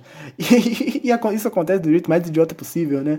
A forma que, que o Baldo acaba segurando no, no Atreus e aquela vinha acaba entrando no. aquela farpa, né? Basicamente, acaba entrando na mão dele. Então, é, mostra que o destino do jogo tinha que acontecer, né? Da mitologia. E eu gosto muito desse detalhe. É, o lance é que assim, assim como na mitologia nórdica de fato, o Ragnarok ali é algo que tá posto, que vai acontecer de alguma forma. É um é, é tipo um determinismo social que rola ali, é uma profecia, o bagulho vai acontecer e todo mundo tá cagado de medo porque sabe que isso vai acontecer. Então, alguns ali tentam impedir isso, alguns já estão mais conformados, enfim, varia de acordo com o, com o, o personagem ali envolvido, né? Mas, cara, é, é, é tudo tão fidedigno ao mesmo tempo, como eu tava falando, né? A presença do Kratos, ela dá uma bagunçada, ela dá uma mexida com as coisas, mas tudo é bem escrito, igual você tava falando, Vini. Tipo, é, o, o que mais faz com que isso funcione, na minha opinião, é justamente a presença do Mimir. Porque o Mimir é um personagem sensacional. Ele te conta tudo, ele te ensina como a, a, aquela mitologia dali funciona, né, especificamente. Então você aprende o que, que tem de é, de fato que é baseado na, na, mitologia nórdica e o que, que mudou. Então ele te explica quem foram os deuses Aesir e os deuses Vanir, te explicam sobre cada um dos personagens que vai aparecendo ali, sobre a Freya, sobre o próprio Odin, que não faz uma participação direta, mas ele está sempre envolvido no, no que no, nos acontecimentos do jogo, né? Sobre também Magni Mod, que o Vini estava citando, porque eles são filhos do Thor, né? E enfim, tudo isso, todas essas histórias são os que são o que vai, tipo, dando aí o, o pano pra manga para esse monte de teoria maluca, né? Cara, isso é Sim, é muito legal. O, uh, o Mimir, é com certeza o personagem que eu mais gosto nesse jogo, né? Cara, eu adorava. Eu, por isso que eu gosto do Barquinho. Muita gente fala mal do Barquinho, que o Barquinho é chato, coisa e tal, que a exploração do mundo e o mundo aberto do God of War é ruim. Eu adoro, eu adorava passear de Barquinho com o Mimir, aquele contando as histórias e desenvolvendo aquele mundo e mostrando que, tipo, olha só as nossas histórias, tudo que, tipo, a mitologia aí do, do mundo real do jogador é, se assemelha bastante com a mitologia aqui do jogo. Então eu gostava muito de como isso funcionava e, e eram dos, uns momentos muito incríveis. E às vezes eu parava simplesmente o barco ali no lago só para escutar as histórias do Mimir, sabe? Eu gostava muito disso, de verdade, assim, era sempre muito bom. É sensacional, eu amava ouvir ele falando. Toda vez que ele soltava alguma coisa engraçada, eu ficava. é isso aí. Isso acaba ficando mais interessante você, quando você vai platinar o jogo, né? Porque quando você vai platinar o jogo, automaticamente suas horas de jogo e com os personagens acaba aumentando. Então, se você não platina o jogo, você acaba perdendo muito daquele mundo, né? Principalmente para quem não mata as Valkyrias, o, o Mimir ele conta algumas histórias e desenvolve as Valkyrias, né? Você acaba perdendo esse conteúdo do jogo, que é um conteúdo muito bom e é um dos melhores conteúdos do jogo, sabe? Então muita gente acaba perdendo isso, é sacanagem, né, velho? Não mata as Valkyrias, mano. Você não matou as Valkyrias, é tipo obrigatório, tá ligado? Você não matou as Valkyrias, você não zerou o jogo, basicamente. Sim, cara. Inclusive, eu, eu aproveito para dizer o seguinte aqui, cara. Não tem uma boss fight ruim nesse jogo. Socorro, eu gosto de todas. Eu gosto de todas do Baldur. Eu gosto da luta contra o Magnil Mod. Eu gosto de todas as Valkyrias, cara, é tudo tão bonitinho, tão bem feito, tão. Cara, o moveset de todos esses personagens é legal. É, e funciona, cara, e você fica de fato ali muito preso. Você quer passar, você quer lutar contra o chefe, você fala, nossa, cara, que épico, olha só a briga dos deuses, velho. Olha os deuses, mano. Literalmente, olha os deuses, mano. Literalmente. E, cara, a, a batalha contra a última Valkyria, ela é muito prazerosa, mano. Eu acho que é um sentimento que eu, eu, eu, gostaria de ter quando eu jogo um Dark Souls da vida, sabe? Por causa que é, é realmente uma batalha muito difícil. É, é realmente, e ela não é difícil daquele tipo de, perso de que muita, acontece em muito jogo, que normalmente eles pegam um, um, um boss, etc, e ele pega e ele te dá dano pra caralho, assim, sabe? Porque muito jogo faz isso, sabe? Ele não é desbalanceado, é uma luta realmente justa. Mesmo que você jogue, bote a dificuldade no mínimo lá, no modo história, a batalha vai ser justa. Ela, tu vai dar porrada nela, ela vai te meter a porrada. É, é, basicamente isso. Não vai ser fácil. E quando você termina aquela boss fight, meu amigo, o, o, a, aquele sentimento de satisfação é gigantesco. Gigantesco mesmo. Vale super a pena. É mais ou menos o, o mesmo sei lá, a mesma sensação que você teria depois de matar um Nameless King no Dark Souls 3, assim. É, é, muito bom, cara. E funciona muito bem. Todas essas lutas, elas funcionam, cara. Elas foram feitas de uma forma muito perfeita ali. O, é, é, a forma como você tá sempre equiparado ao poder do seu adversário é muito boa, porque se você não passa, você sabe que a culpa é simplesmente do, do, de você não ter aprendido ainda direito como se esquivar de tal é, golpe, de, de, X ou Y habilidade daquele, daquele inimigo. Cara, a, a, Sigrun, né, que é a, a rainha Valkyria lá, é um boss fantástico. Acho que é literalmente o, o meu chefe favorito de 2018, assim. Muito bom. Cara, na, quando eu fui lutar com ela, eu sempre, eu nunca fui muito bom em dar parry em jogo, né? Agora que eu tô aprendendo, que eu joguei Bloodborne, né? Aí eu fui, tive que aprender a dar parry na marra, né? Aí que eu fui aprendendo, e aí, tipo, mas naquela época que eu, que eu joguei o God of War 2018, eu não, dá, eu não sabia dar parry direito. E eu passei, cara, que foi um sufoco para matar aquela bicha sem dar parry, bicho. Puta merda. Ai, gente, gente, vocês estão falando, não vejo a hora de chegar nela e meter a porrada, tô nem aí. Te dá uma. Só vou te dar uma dica, vai, faz a, a, Pega a armadura do reino da névoa lá, que eu esqueci o nome agora. Enfim, pega a armadura de lá que você vai se dar bem nessa batalha, tá? o chefe, olha, você acredita que eu não usei o, a armadura de Niflheim? Eu usei a armadura das próprias Valkyrias, cara. para mim foi mais fácil. Eu não consegui é, a, passar daquela vagabunda enquanto eu não, eu não peguei a armadura de Niflheim, velho. Não consegui. A minha estratégia foi focar em ataque rúnico. Descer é, o máximo é de boa. ataque rúnico possível nela, que aí fica bem mais fácil, assim, bem Nossa. mais prático. Cara, eu, tipo, eu demorei muito para matar ela, mas foi muito mesmo. E, tipo, foi. Eu tava mais nervoso ainda, porque eu deixei, tipo, pra ser a última coisa que eu ia fazer no jogo. Porque eu sabia que era muito Sim. foda, eu falei, esse vai ser o troféu da minha platina. E aí eu fiz tudo, eu limpei o mapa inteiro. Eu, tipo, sabe aquele nervosismo de você não conseguir? Então eu tava sentindo isso. Quando eu consegui, foi uma satisfação gigantesca. Foi muito bom. Nossa, puta que pariu. Que vontade de esquecer esse jogo e jogar tudo de novo. Nossa. Entendi. Para mim a parte mais complicada aí, quando eu fui fazer a platina, não foi nem de longe a, a Sigrun, a Rainha Valkyria. Para mim, a parte escrota foi aquele monte de corvo do Odin. Socorro. Ah, nem me cite isso daí. Faz meia hora que eu tava tentando lançar meu, meu machado naquela porcaria de, de corvo que fica voando. Eu fiquei muito brava. Eu falei, não, esquece desisto. Mas eu, eu não tô brincando. O meu, ele bugou. Tipo, teve um corvo que ele não contou. Até hoje, se eu abro o meu jogo, eu abro o meu save, tá lá 50 barra 51. Só que eu não matei 51, eu matei 52. Olha que bugado, velho. Mas tu eu, pegou o troféu, pelo menos? Peguei o troféu. Ah, tá. Sei lá. Menos Sei mal. lá como que pipocou o negócio. Só que eu abro o meu mapa e o meu toque me deixa puto. Porque eu olho tudo, as estatísticas bonitinhas de, de Midgar, de todos os reinos. Aí tá tudo, lá o corvo maldito. Tudo full. É, tá o Corvo Maldito lá que tá, tá 50 barra 51. Nunca meu vou Deus. conseguir corrigir. Que inferno, cara. O meu teve um. O meu bugou, mas não foi bug necessariamente falando. Por causa que tem um corvo no jogo que dá para você acertar. Ele tá voando e você pode acertar ele de dois pontos diferentes.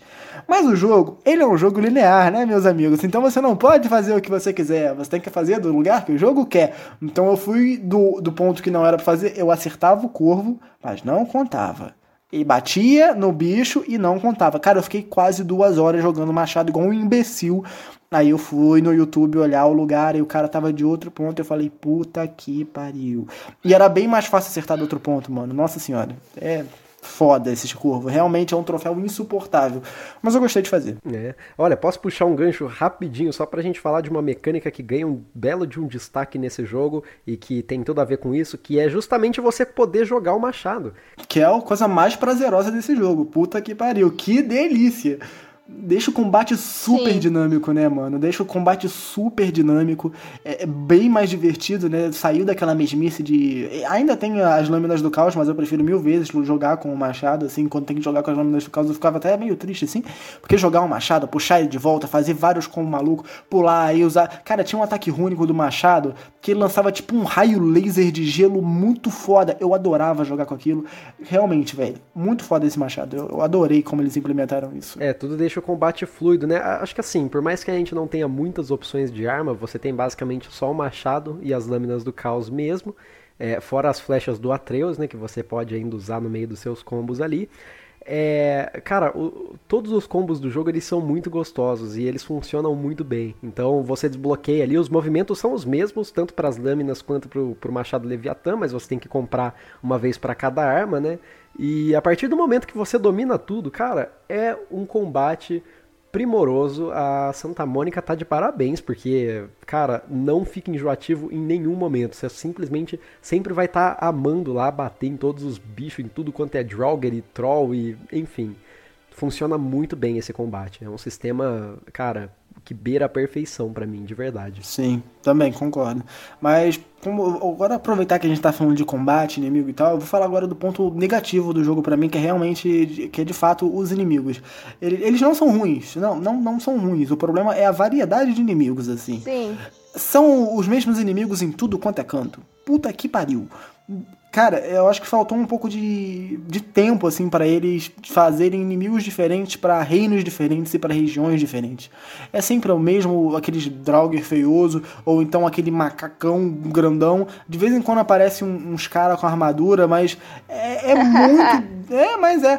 Aí tem aquelas lagartas, é, é uns lagartão feioso lá. Nossa, Enfim, que fica embaixo é... da terra. Que bicho Sim, que é um saco. Ai, eu odiava. E tem aqueles bichinhos feiozinho que voa lá, que são os piores para mim. Que, que aqueles bichinhos pequenininhos que voavam, que era o um inferno para acertar o machado, para eu conseguir acertar aquilo e aprender a jogar. Realmente foi complicado. Os inimigos que eu menos gosto são os de Alfheim, porque em Alfheim tudo aqueles elfos desgraçado fica voando. Nossa, Ai, sim. odeio. Uhum. Nem, nem me fala desses elfos, meu Deus do céu. Ai, cara, faltou um pouco de criatividade, eu acho, né? E de tempo, talvez. Sim, a variação de inimigos é muito pequena. Mas isso, é, eu acho que isso consegue ser compensado pela, pelas boss fights do jogo, que são espetaculares. Mas continua sendo um ponto negativo do jogo, não tem jeito. Eu ia, eu ia falar exatamente isso. Porque tudo que eu falei de bom das boss fights aqui, que eu gosto de todas, cara, os inimigos eles são meio sem graça mesmo, mas e a partir de certo ponto você fica um pouco enjoado disso, né? Porque por mais que o combate seja maravilhoso, você queira testar aquilo em tudo que se mexe, é, o desafio vai ser sempre mais ou menos o mesmo em todo lugar, então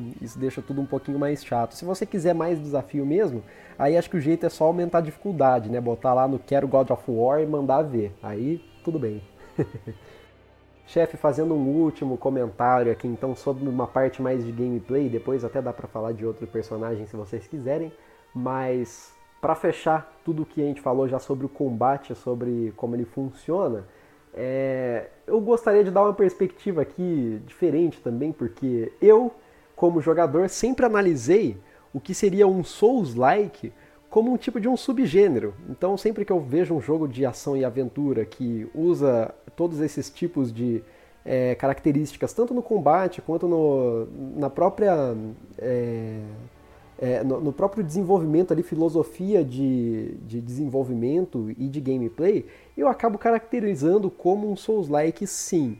Só que eu não posso virar e falar que Souls-like é exclusivamente um subgênero que diz respeito a jogos de RPG em ação e aventura, porque não é isso também. Porque né, temos aí Sekiro, que não me deixa mentir, que não é um RPG, mas que se enquadra como um Souls-like. E aí a gente entra numa discussão e num debate que eu já vi uma vez em um vídeo do Jogabilidade, o grande Jogabilidade, se perguntando sobre o que de fato seria ser um Souls-like. Souls-like é um, é um subgênero de fato ou aquilo é simplesmente uma evolução natural de um sistema de combate? E eu acho que dependendo de cada caso a gente pode interpretar de uma forma. Aqui em God of War, de fato, não é. O God of War não é um Souls-like, mas ele carrega elementos disso na gameplay e no combate, né? E, de fato, foi uma evolução natural para o combate antigo é, que remodelou a franquia, que trouxe um público novo, que trouxe uma perspectiva diferente, que mudou muito como a, a, a progressão do jogo funciona, mas que não define o gênero dele. Então, olha só, é quase que filosófico aqui essa, essa discussão, mas pensa aí, você que está nos ouvindo, o que seria um Souls-like para você? O God of War 2018 ele é um jogo que, que carrega. Ele tem de tudo um pouco. Ele é realmente uma grande farofada, né? Ele tem muito. Ele tem alguns, algumas mecânicas de, de RPG, ele tem muito de ação e aventura, ele tem essa pegada Souls-like em alguns momentos. Então ele é uma grande farofada. E eu gosto de como essa farofa é, por causa que ele funciona né? E tudo conversa entre si e realmente funciona. Não é igual, agora vai eu de novo citar Assassin's Creed, que eles metem um monte de mecânica de um monte de gênero diferente só para falar que tem e não funciona e é muito mal executado. Aqui em God of War eles também metem esse monte de, de mecânica de um monte de gênero diferente, mas é de um jeito diferente, sabe? Eles conseguem fazer que todas essas mecânicas conversem entre si, fazendo que a gameplay realmente funcione de uma forma coesa, sabe? Então ali, é, é muita gente acaba até confundindo a gameplay do God of War com um RPG, por um exemplo, só por causa do sistema de níveis do jogo, que tal, ele, por mais que ele não seja tão, tão bom assim, ele acaba funcionando ali dentro da própria estrutura. Então eu acabo gostando disso e eu acho esse é um ponto positivo do jogo, ele saber realmente construir a gameplay dele mesmo misturando vários gêneros diferentes dentro de um jogo só. Então é um ponto positivo para o jogo.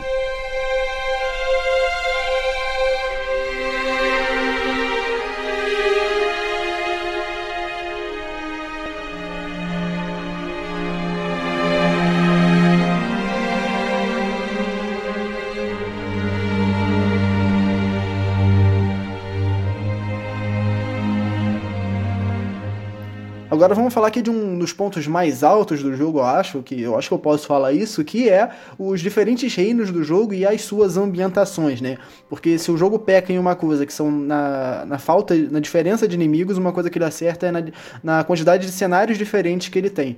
É, o, a mitologia nórdica ela tem nove reinos, né? Mas aqui em God of War você não pode visitar os nove reinos por, por motivos de narrativa, ele explica o motivo, mas Aqui existem alguns reinos que você pode visitar e todos eles são muito bem ambientados. E eu vou tentar, a gente vai tentar agora bater um papo aqui sobre cada um deles, contando mais ou menos o que acontece e o que a gente acha desses reinos, beleza? Então, bora. Então, o jogo ele se passa em, na maioria dos reinos da mitologia nórdica. Não se passa em todos. Por exemplo, em Asgard você não pode nem botar o pé lá.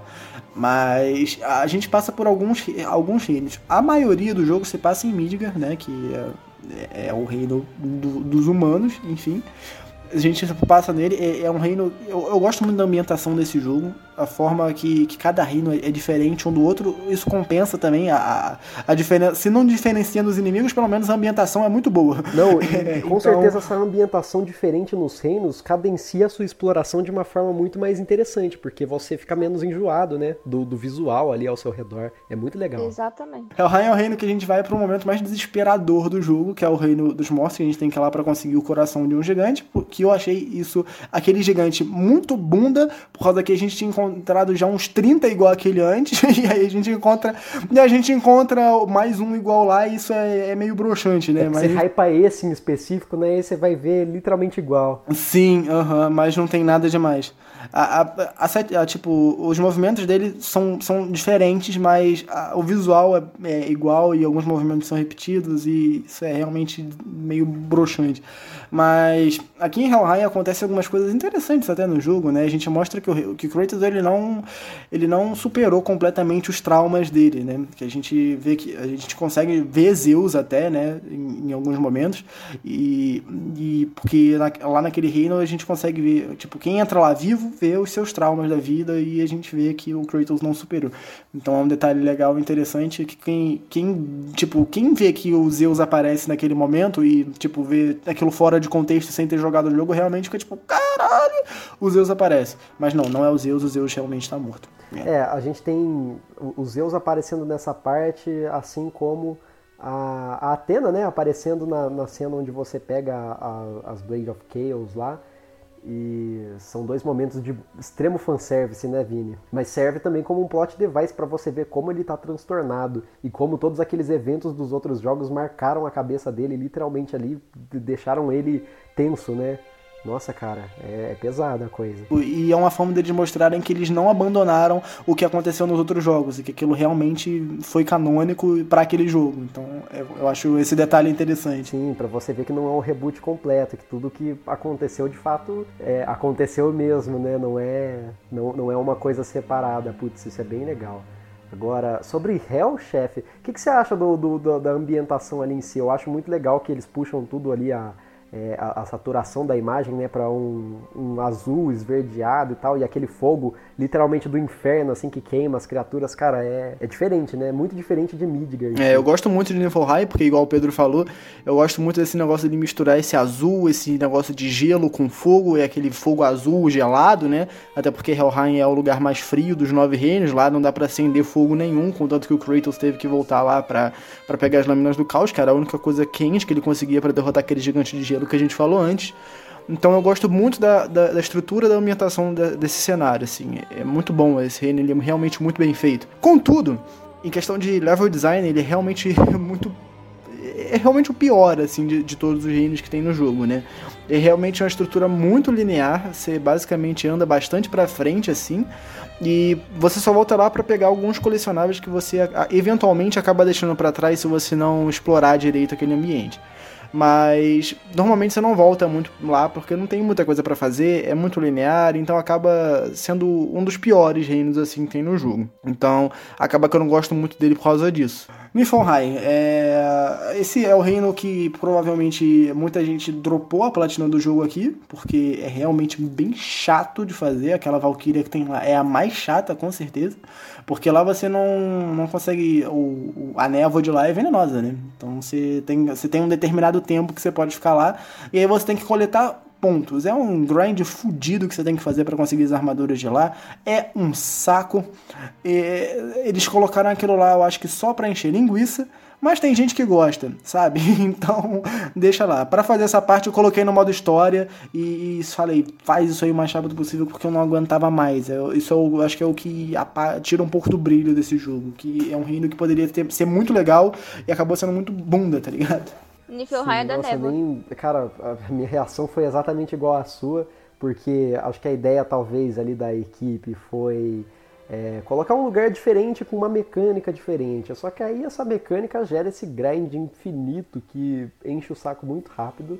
Porque a cada vez que você vai, você desce lá na névoa, você consegue mais é, material para você construir mais ali da sua armadura e aí você consegue passar mais tempo dentro da névoa, o que faz com que você explore mais a fundo cada vez ali aquele lugar. E o lugar é literalmente um labirinto gigante procedural, né, que vai mudando de acordo com cada vez que você entra lá.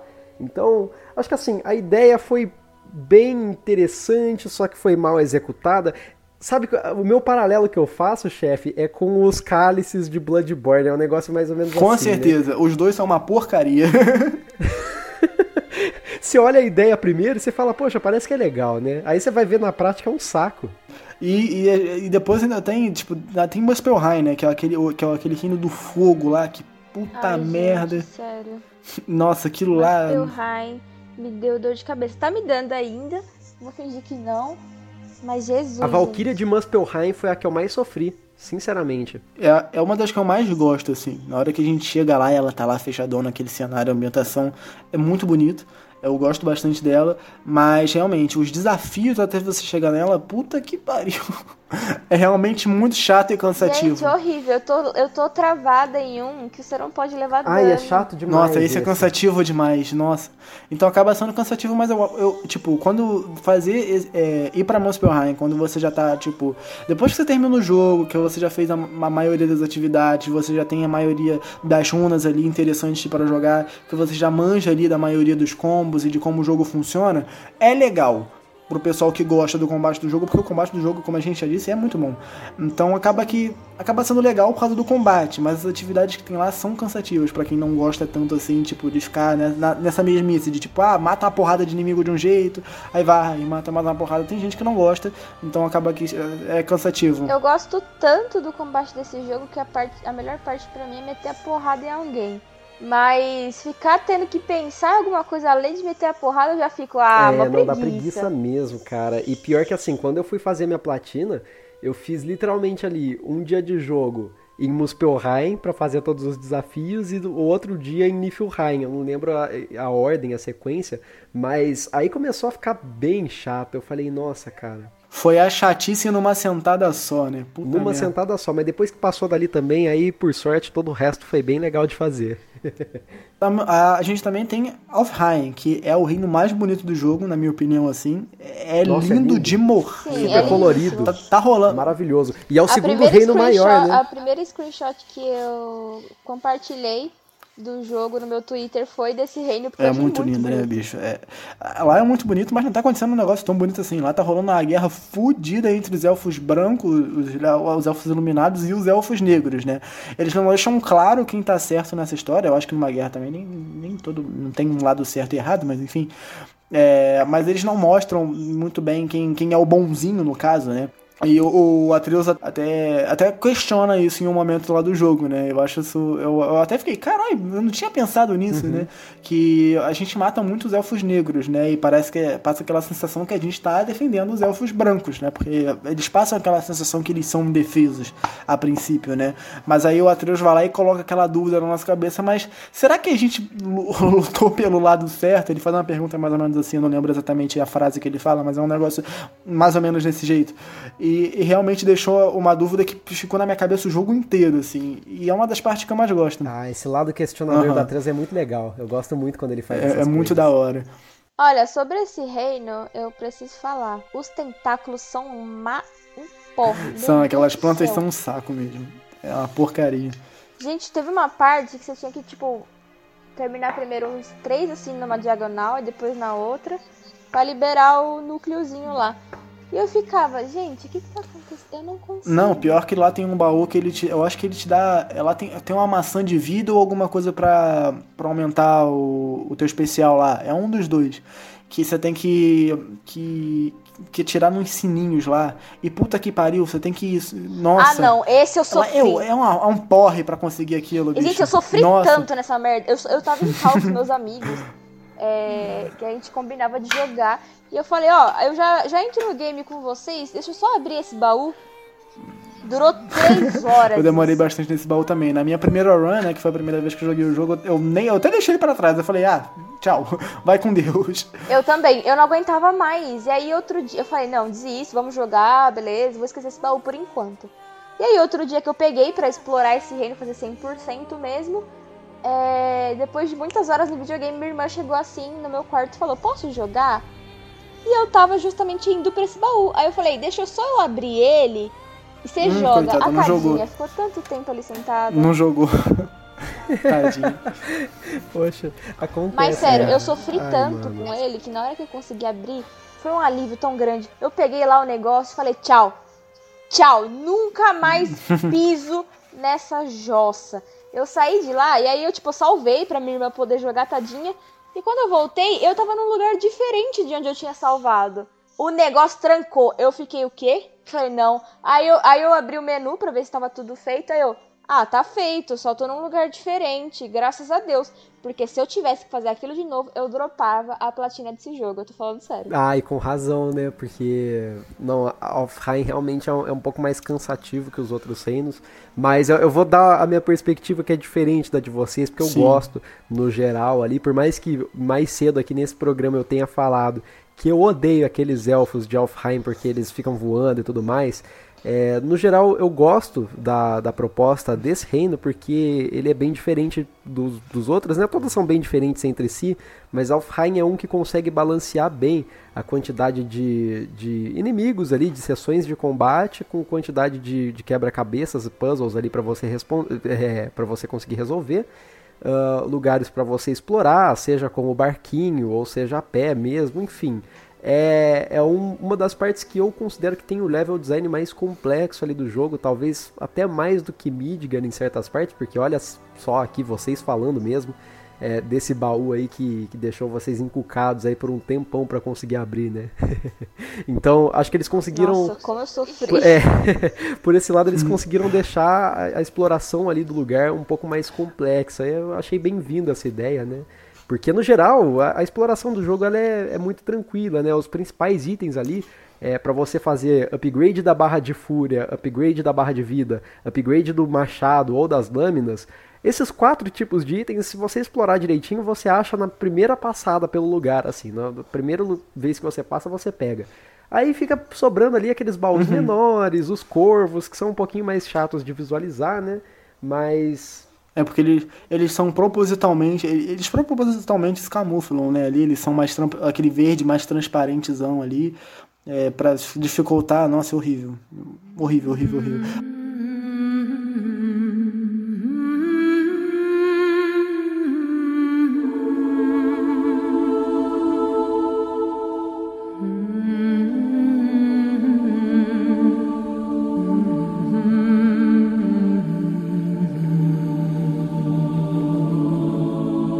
Falamos de God of War 2018, mas vem aí God of War Ragnarok. Vem em 2021? Provavelmente não. Talvez venha, mas é bem difícil. E aí, que, que, vocês esperam desse, desse título que vai provavelmente encerrar, eu acredito, pelo menos vai encerrar a, a, saga do Kratos, eu acredito que vão matar o Kratos, até porque a Sony, a Sony ela, ela tá numa fase que ela tá meio desapegada dos personagens dela, assim, no geral. É, eles estão muito, eles estão bem desapegados dos personagens principais deles, a gente pode perceber isso em The Last of Part 2, spoiler aqui pra quem não jogou. Eles matam o Joel, assim, logo no começo do jogo, bem no foda-se, tá ligado? E é basicamente a motivação da, da protagonista.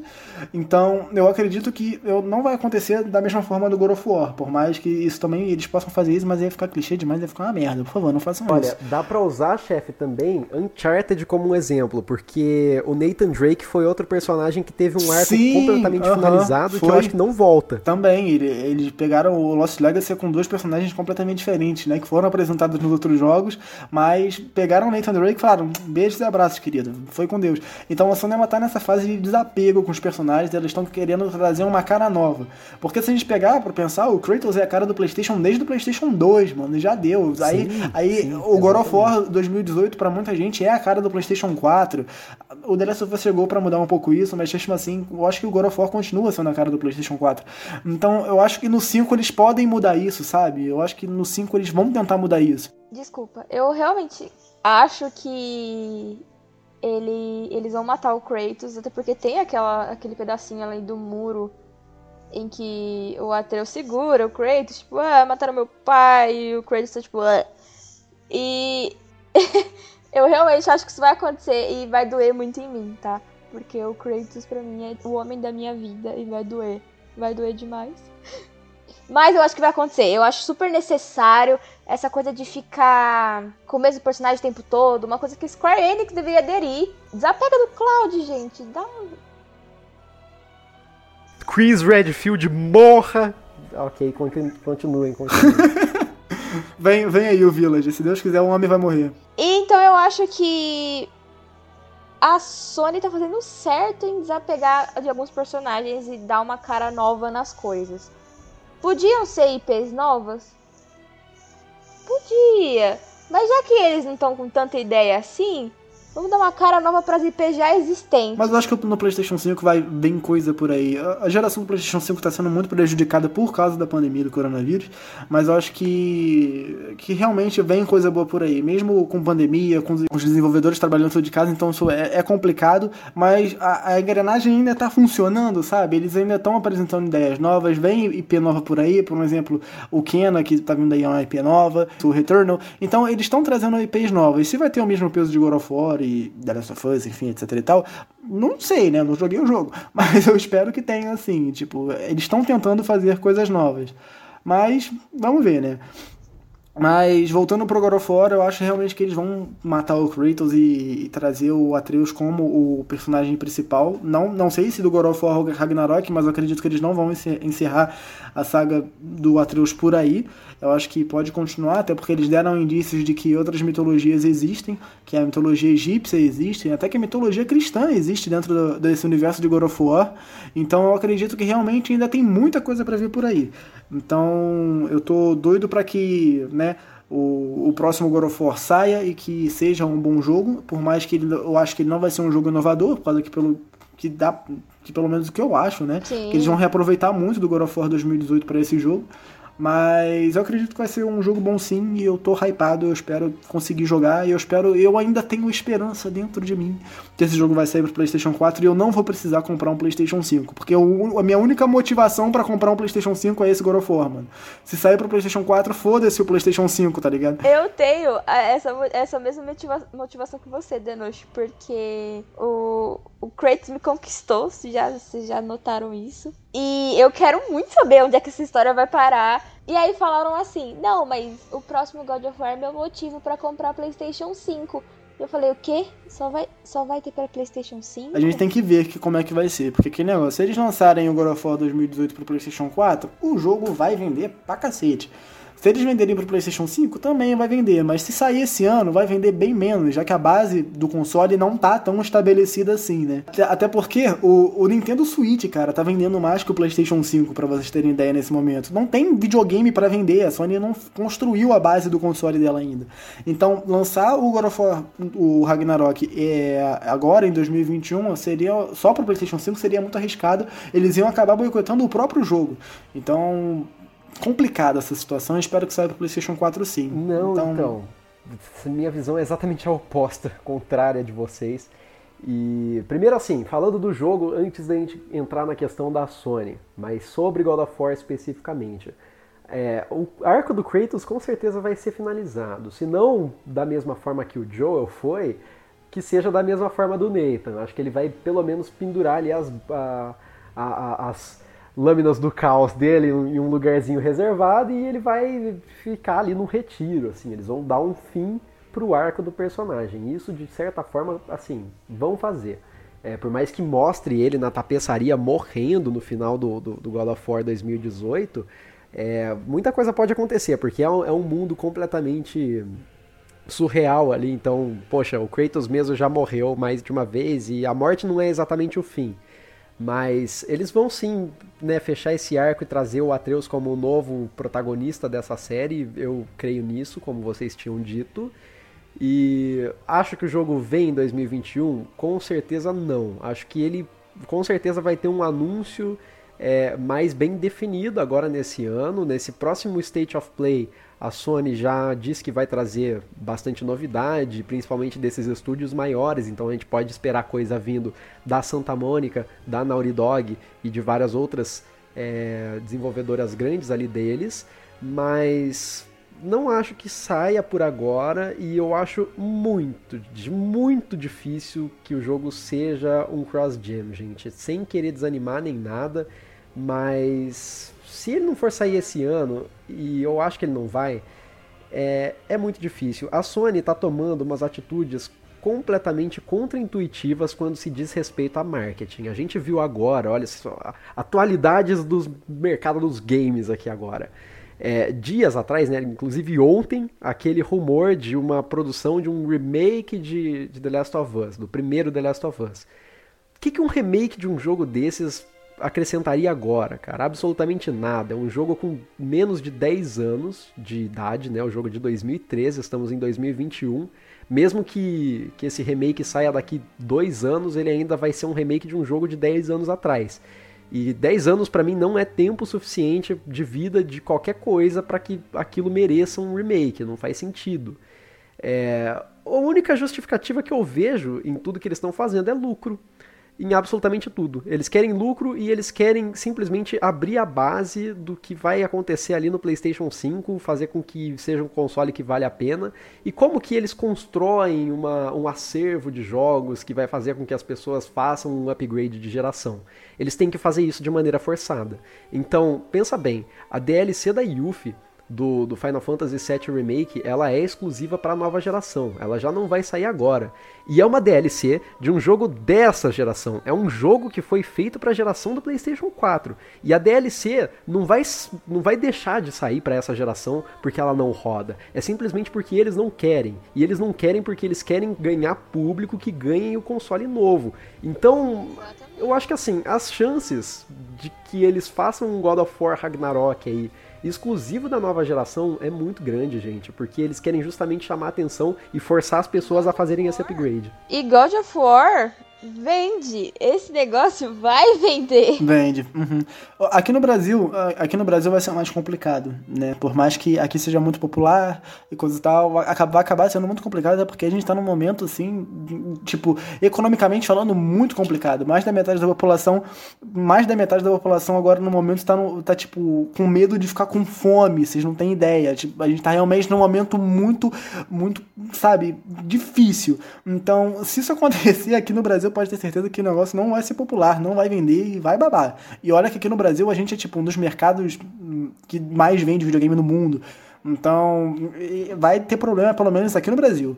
No resto do mundo, a coisa vai se desenrolar diferente, principalmente nos Estados Unidos. Com certeza eles vão vender PlayStation 5 a rodo.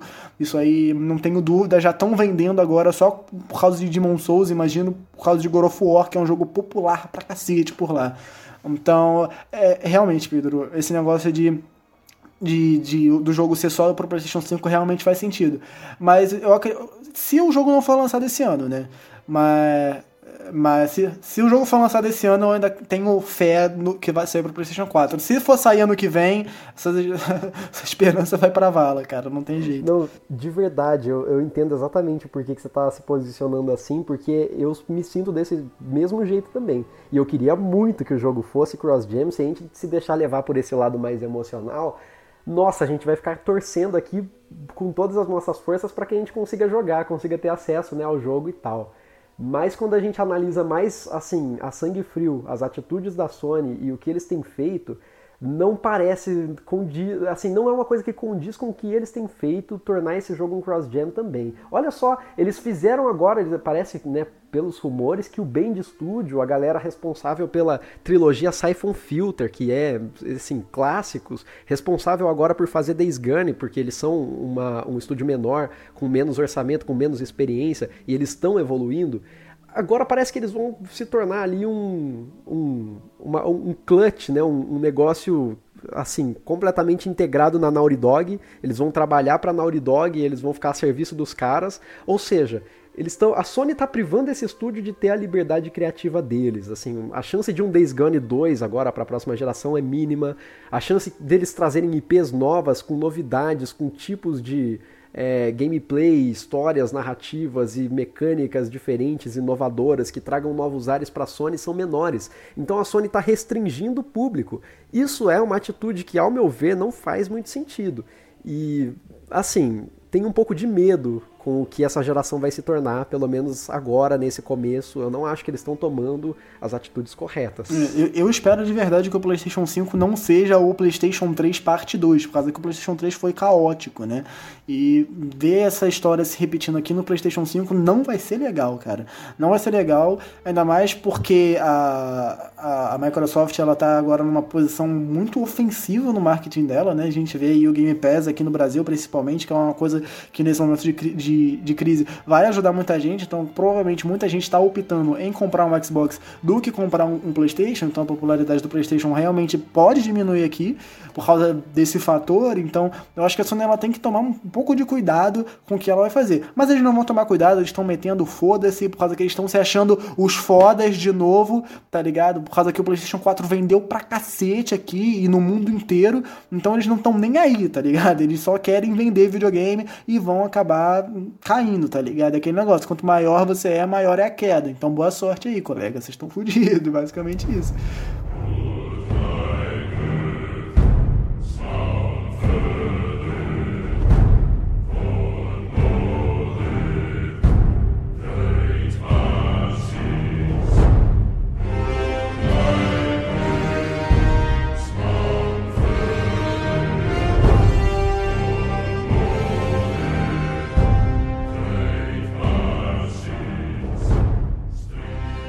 Enfim, é com essa crítica aqui a Sony que a gente finaliza esse episódio, infelizmente. Não, não dá para elogiar a Sony nesse momento. Mas eu espero que quem me segue no Twitter e escutou esse episódio até aqui tenha conseguido entender o motivo de eu gostar tanto de God of War e dessa franquia que fez parte da minha infância e tem feito parte da minha adolescência e provavelmente vai fazer parte da minha vida adulta também. Então eu espero que vocês tenham entendido porque eu gosto tanto disso. Se ninguém entendeu, me segue lá no Twitter que eu provavelmente vou continuar falando de God of War. Então, eu espero de verdade que vocês tenham entendido e que eu tenha conseguido me expressar da melhor forma possível. É, obrigado por escutar esse episódio até aqui. Não esquece de seguir a gente lá nas nossas redes sociais. As nossas redes sociais pessoais vão estar tá aí na descrição. E a, o Twitter oficial da Pixel é pixelcast. É importante que você siga a gente lá para saber as novidades. Né? Sempre que a gente vai postar episódio novo aqui no Spotify ou em outra plataforma que você escuta, é, ouve a gente, eu vou avisar por lá, ok? Então, muito obrigado. Agora eu deixo as palavras finais com a Mafê e com o Pedrinho. Então, até a próxima, galera. Fui. Bom, gente, é isso aí. Lembrem que todas as vezes que vocês forem compartilhar alguma screenshot assim do Kratos, é, quiser me marcar e tal, pode marcar, tá? Não, não fica com vergonha, não. Pode mandar, que eu vou ficar muito feliz, tá bom? Mas, sem mais delongas, foi um prazer estar aqui com o Denoite com o Pedro. Meus meus queridinhos, essa foto o Léo pra fazer meu trio queridinho da Pixel. Meus nenéns. Enfim, gente, é isso aí. Espero que vocês tenham gostado. É um episódio gostoso para você ouvir quando você estiver lavando a louça, dando aquela limpada no quarto. Ouve esse episódio aqui. É isso. Um beijo e até mais. Ares, destroy my enemies and my life is yours. Tchau aí para todo mundo. Deem-nos um feedback, depois falem pra gente o que vocês acharam desse episódio. Beijo, abraço, tchau.